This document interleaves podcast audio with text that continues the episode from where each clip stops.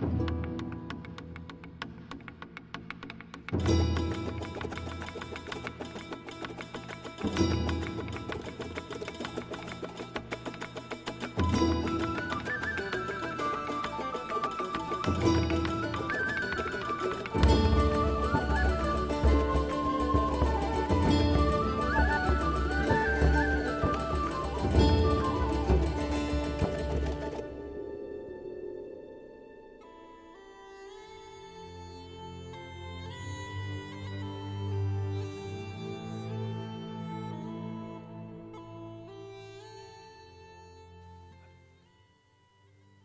Érase un gigante llegado a Levante desde las frías tierras del norte de Europa en busca de un clima más agradable.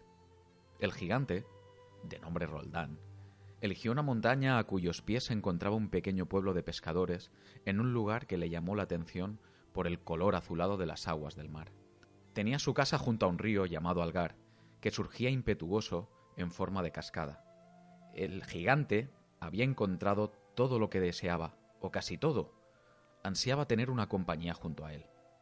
Pero no era fácil para un gigante cumplir aquel deseo, pues, aunque era un ser pacífico, su alta estatura asustaba a los lugareños cuando le veían llegar.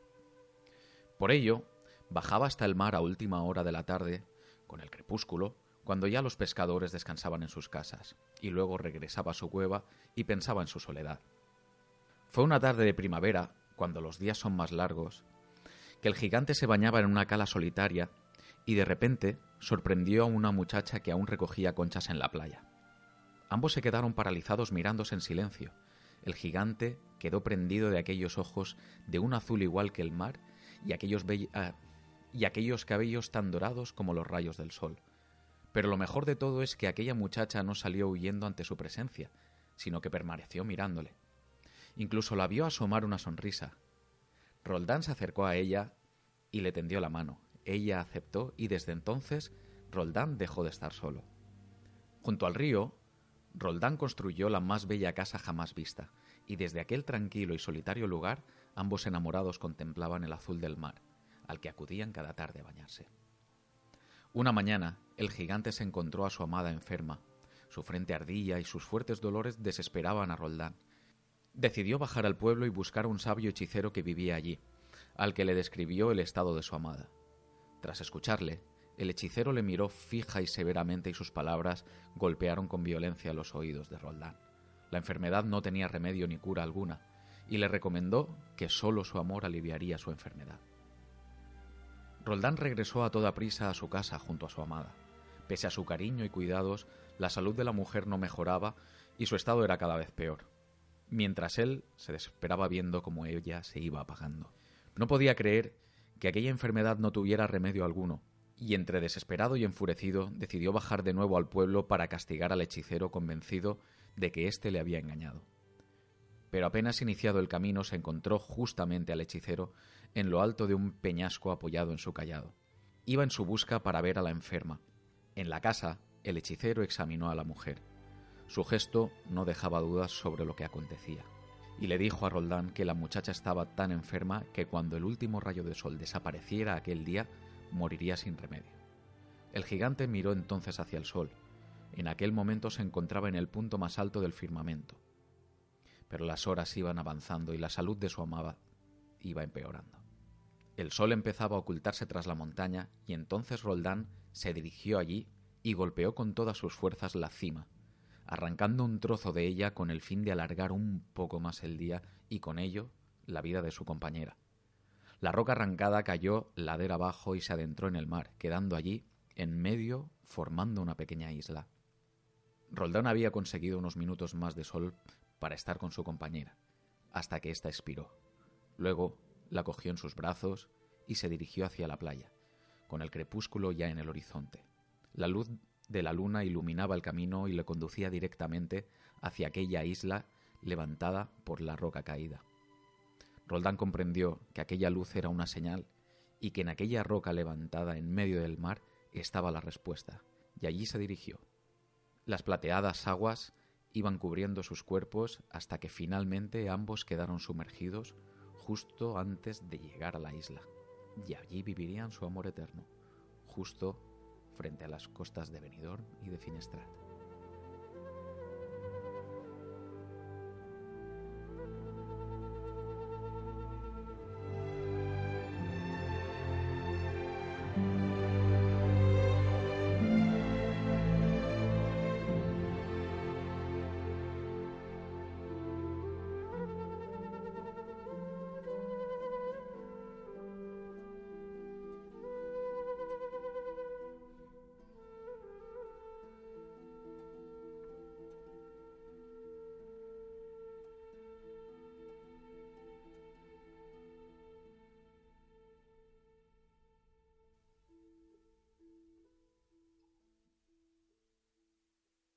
Mi nombre es Hugo y os doy la bienvenida a radioviajera.com. Coged vuestros bastones porque aquí y ahora empieza nuestra travesía. Aquí empieza Mochileros.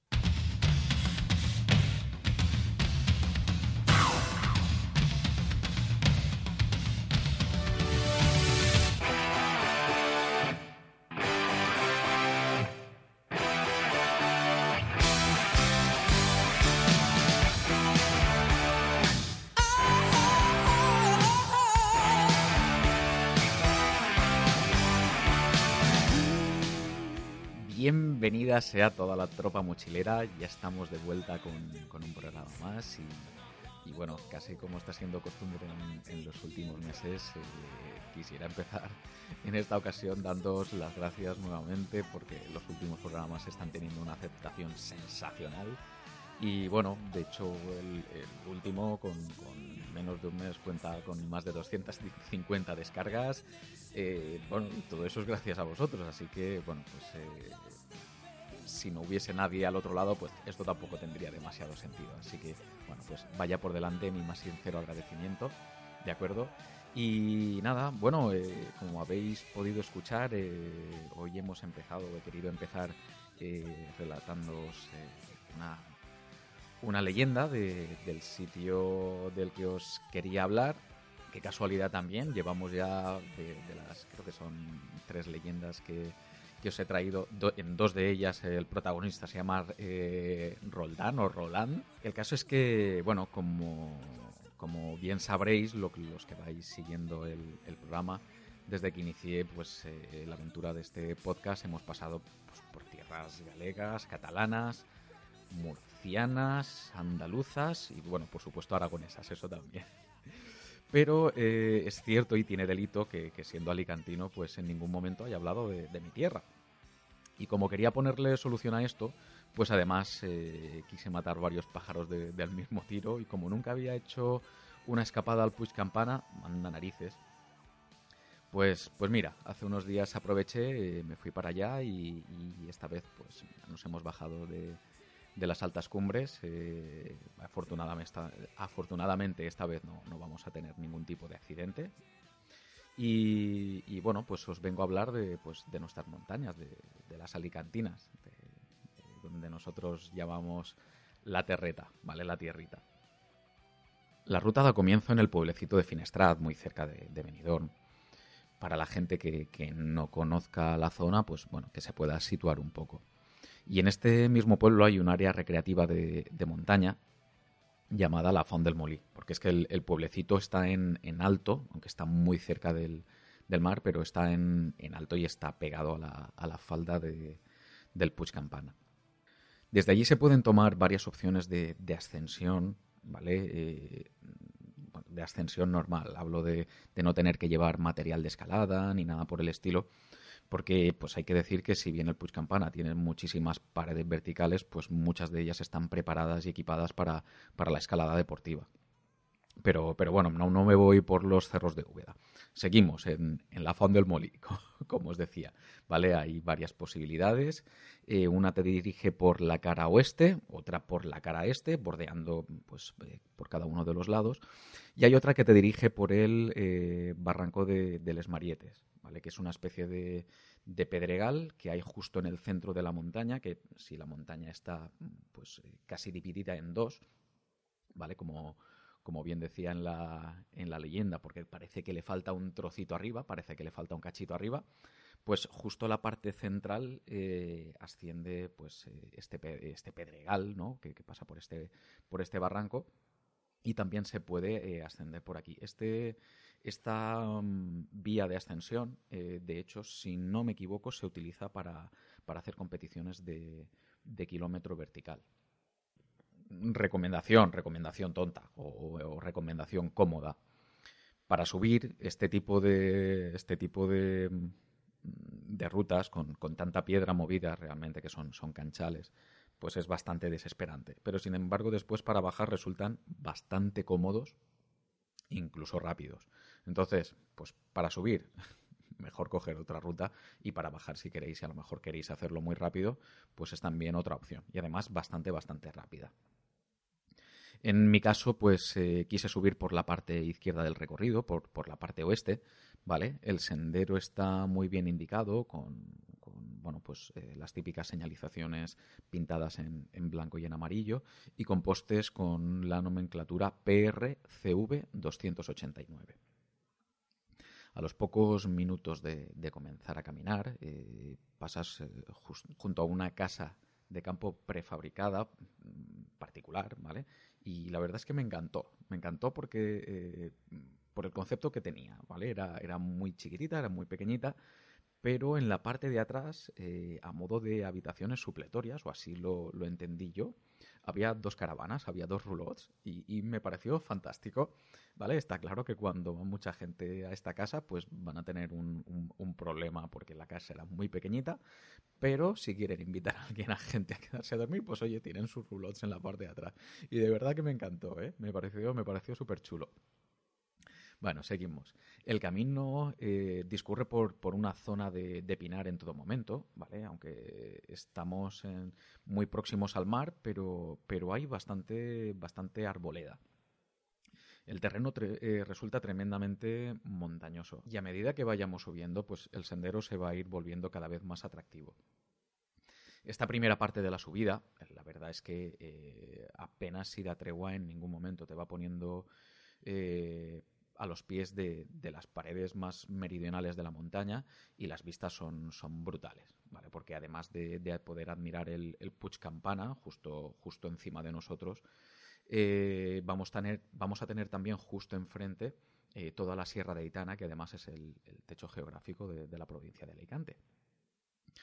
Como os decía, la sensación esta primera parte, la verdad es que resulta muy montañera, ¿vale? Muy atractiva por el, por el trazado y también por las vistas, ¿vale? El entorno es, es sorprendente, os, lo puedo asegurar. Tras pasar un par de, pequeños collados, ¿vale? Eh, eh, empezamos a bordear la falda oeste de la montaña y es cuando mm, nos vamos a dar cuenta de que aquello, pues, es que en realidad, más que una montaña, es una roca inmensa, ¿vale? De, ahí el, gran atractivo que tiene para, para escalada deportiva. El sendero tiene, pues en esos momentos, cuando lleguemos a estas alturas, tiene algunos, algunos toboganes de subida, de bajada, ¿vale? Desde luego, en, ningún momento va a resultar monótono el camino y va a llegar un momento que eh, enseguida llegaremos al, refugio José Manuel Vera que no está guardado y, tiene, bueno, tiene un par de mesas y, de literas en las que poderse resguardar en caso de, necesitarlo en un momento dado, ¿vale? Eh, a pesar del aspecto precario que puede tener, eh, dejaré fotos, creo que tenía una o dos fotos, ¿vale? Las, las colgaré en Instagram para que las veáis. Pero bueno, como os decía, en un momento dado, eh, una situación de estas tontas, pues oye, te puede sacar, te puede sacar de un apuro. A partir de aquí, mm, lo que vamos a encontrarnos es básicamente una, una pista forestal bastante más grande que el, que el sendero del que, del que venimos y poco después eh, llegaremos ya al, collado del Powet. ¿vale? Este punto es justo en el que tomamos ya el, sendero que nos va a llevar dirección a, la cumbre. ¿vale? Al principio es una, una, senda muy sencilla, pero para poder subir eh, nos acabará dirigiendo de forma que bordeemos poco a poco pues, un pequeño canchal de, piedra que, incluso en algunos tramos eh, tiene varios cordinos, varias cuerdas ¿vale? Eh, para equipar el, trazado, para tratar de, hacerlo más seguro. En realidad, a ver, en realidad yo creo que no son necesarios, pero sí es cierto que, bueno, pues para gente a lo mejor que no, no, tenga mucha pericia para subir, pues le puede echar un cable. Porque el, el día que yo subí, por ejemplo, eh, me crucé justo en esta zona a un grupo de un grupo de turistas alemanes, bastante mayores, por cierto, bastante mayores, y por lo que estuve viendo, mm, vamos, pues eh, estas cuerdas les venían de fábula para, poder ir subiendo, porque en esta zona, el, digamos que este trozo de subida es bastante, bastante vertical, ¿eh? es bastante intrincado. Poco a poco vamos, vamos subiendo, ¿vale? Hasta llegar al, al collado del Bancal del Moro. Y en esos momentos, pues ya estaremos muy cerca de la cumbre. La verdad es que la subida no tiene, no tiene nada del otro jueves, simplemente pues esta parte del final que os comentaba que es bastante vertical, es, es bastante montañera, ¿vale? Muy chula, muy recomendable. Y el sendero, pues justo en esos momentos, eh, nos va a llevar por, por la parte alta de, la montaña, ¿vale? Pero eh, justo por el lado por el lado que nos va a permitir admirar, las vistas de, del mar desde allí. La ruta es fácil, aunque bueno, pues tiene bastante piedra eh, movida por doquier, pero bueno, como, como os iba diciendo, en pocos minutos se consigue alcanzar ya la cumbre, ¿vale? que aunque estemos frente a la costa mediterránea, ¿vale? hay que tener en cuenta que estamos a más de 1.400 metros sobre el nivel del mar. Y el punto de partida de Finestrat, si no recuerdo mal, creo que andaba eh, por encima de los 300. Así que eh, con la tontería nos metemos eh, más de 1.000 metros de desnivel en, en, un ratito, lo cual está, pero, pero más que bien. Las vistas desde la cumbre, pues os podéis imaginar, son, son preciosas. Por un lado tenéis el, el, Mediterráneo y por el otro lado tenéis la Sierra de Aitana y todo el interior de Alicante, que es eh, completamente montañoso. Así que tenemos un contraste absolutamente sensacional en esos momentos a la hora de, mirar hacia un lado o hacia el otro. La única pega, pues, bueno, por ponerle una pega. Pero claro, cuando miras dirección al, al mar te encuentras justamente Benidorm. O sea, es un amasijo de, de, edificios, algunos de ellos grandísimos, casi rascacielos, que dices, pero que le eches pinta esto aquí, madre mía. Pues sí, pues sí, el turismo, es lo que tiene el turismo. Pero bueno. La bajada, eh, pues eh, después, después de, estar un ratito allí en, en la cumbre, de, de, de, almorzar un poquillo y de las típicas fotos de rigor, la bajada yo la hice por el, por el mismo lugar y a mitad de, de, de descenso, ¿vale? Después de haber pasado ya toda esta zona eh, tan vertical de la que os hablaba antes, eh, un poquito más adelante eh, tenemos, tenemos la posibilidad de, de, hacer un alto en el, en el pozo de nieve del Puig Campana que son, nada, son, son solo unos minutos, serán 3-4 minutos lo que se tarda, está muy bien indicado allí, están, están las señales puestas para, para que pues, se pueda entrar a visitar. ¿Vale? Y son pues unos pozos de, de nieve que se utilizaban antiguamente pues para, para poder eh, para poder conservar alimentos y poder bajar a las ciudades y demás. Entonces, claro, a pesar de estar muy cerca del, del mar, eh, al estar a tanta altura, aquí eh, suele nevar con, con, cierta con cierta asiduidad durante, durante los inviernos. La zona, según el, según el cartel que te indica dónde está, te dice que está en, en restauración, pero por desgracia, vamos, aquello se nota que hace años que, que vamos, que no lo toca nadie y que me da la, me da la sensación de que está recibiendo poco, poco dinero a la hora de, no sé, de que, de que lo restauren realmente. Hay allí, pues eso, bueno, simplemente está cuidado, hay unos, unas barandillas hechas con troncos, pues como seguridad para la que la gente no pueda caer dentro, pero vamos, estaría, estaría muy bien que los restaurasen completamente, que se viesen los pozos eh, totalmente, totalmente restaurados, porque aquí en Murcia, por ejemplo, en la zona de en la zona de Sierra Espuña hay varios también y la verdad es que están en muchísimo mejor estado que, que este que me encontré yo allí. La verdad es que sería, sería muy interesante ¿no? que, que, que estuviesen restaurados por completo y que la gente los pudiese, los pudiese visitar. En fin, que nada, que volvimos, volvimos otra vez al camino, ¿vale? Y pues eso, eh, llegamos a, de nuevo al, collado del, del pues para seguir dándole la vuelta a todo el macizo montañoso, de forma que, acabase en un, en un, recorrido en todo su alrededor de, 360 grados.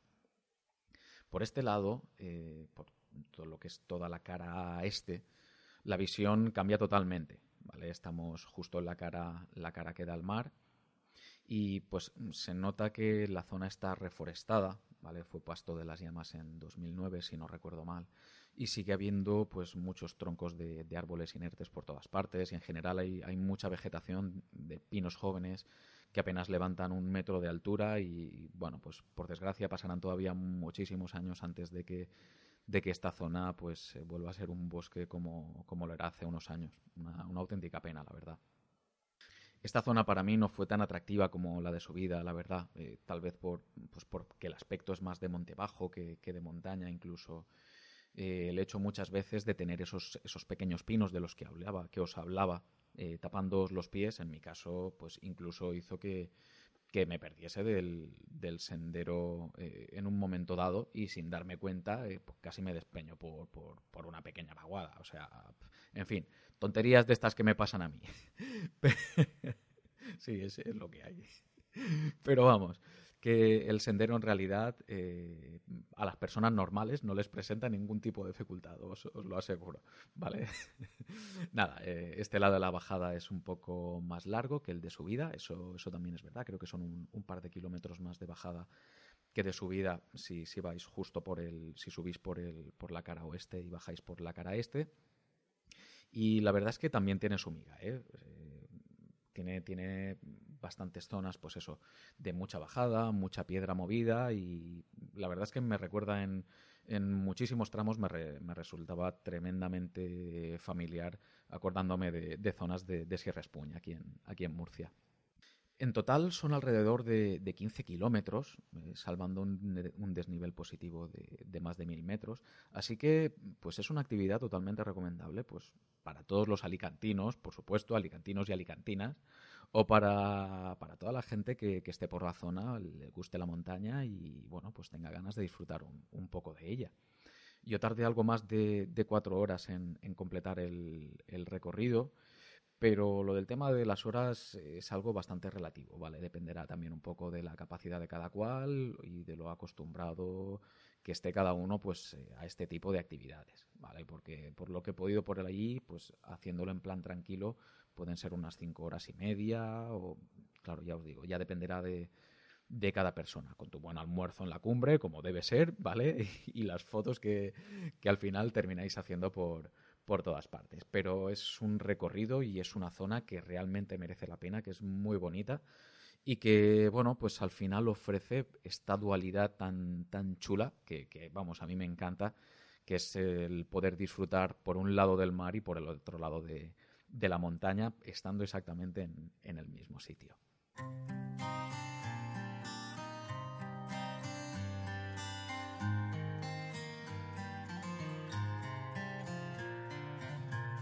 终于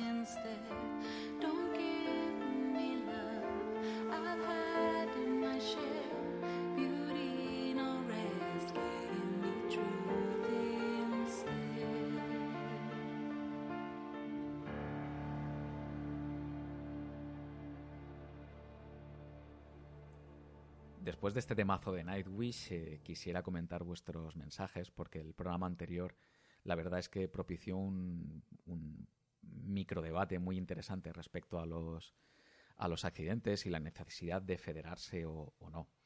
José Ibáñez nos decía, impresionante episodio y relato, mucho que aprender. Y la mayor duda, ¿merece la pena federarse? Quien te va a salvar son los grupos de rescate, no una aseguradora. Y son ellos quien deciden. Pues muchísimas gracias, José. Eh, importante saber dónde se mete uno y si está preparado para hacer una actividad que, está llevando a cabo. No quiero decir que Santiago no lo estuviese, ni muchísimo menos. Eh, probablemente si había alguien preparado era él y aún así ocurrió un accidente.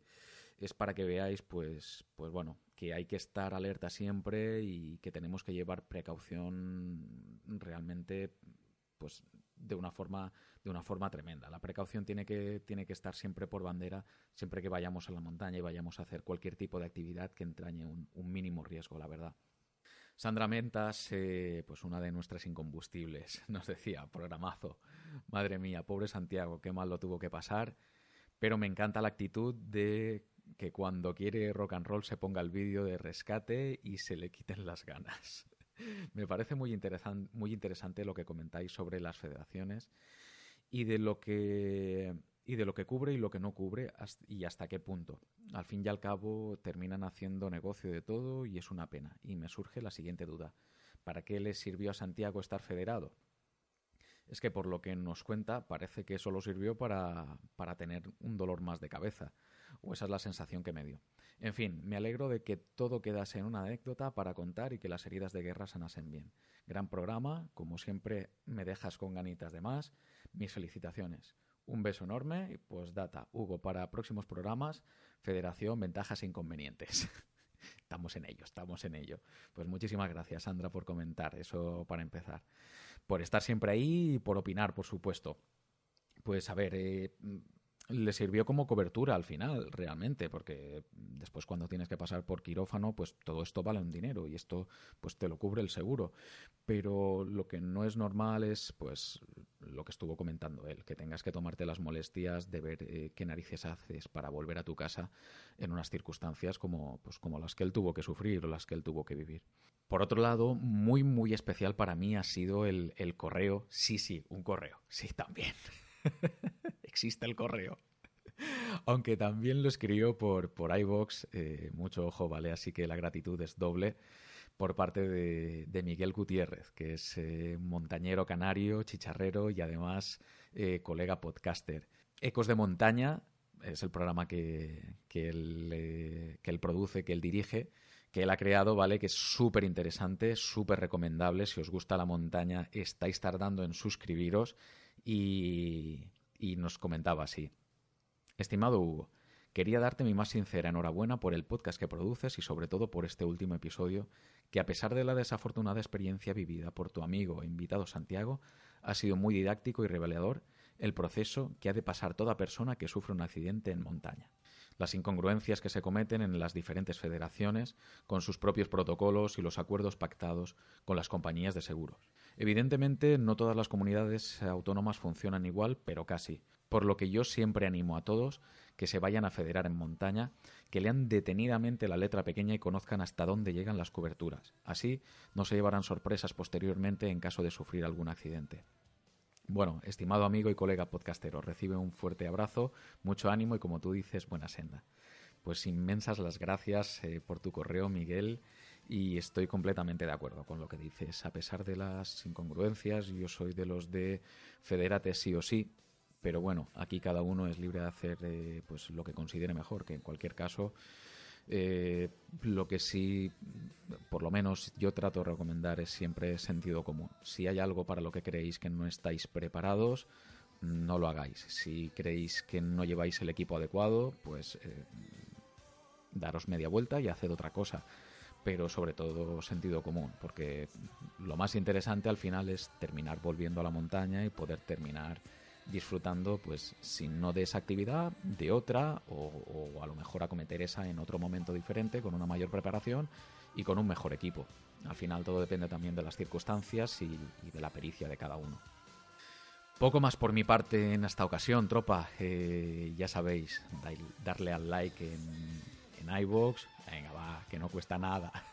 Suscribíos al programa si os ha gustado, compartirlo con, con, la gente compañera que conozcáis y que, igual a lo mejor le puede molar también el, el podcast cinco estrellitas en iTunes, también estamos desde ya en Spotify y por supuesto nos tenéis en Radio Viajera cada lunes a las 13 horas, ¿vale? A la una del mediodía y los jueves a las 3 de, las a las 3 de la madrugada.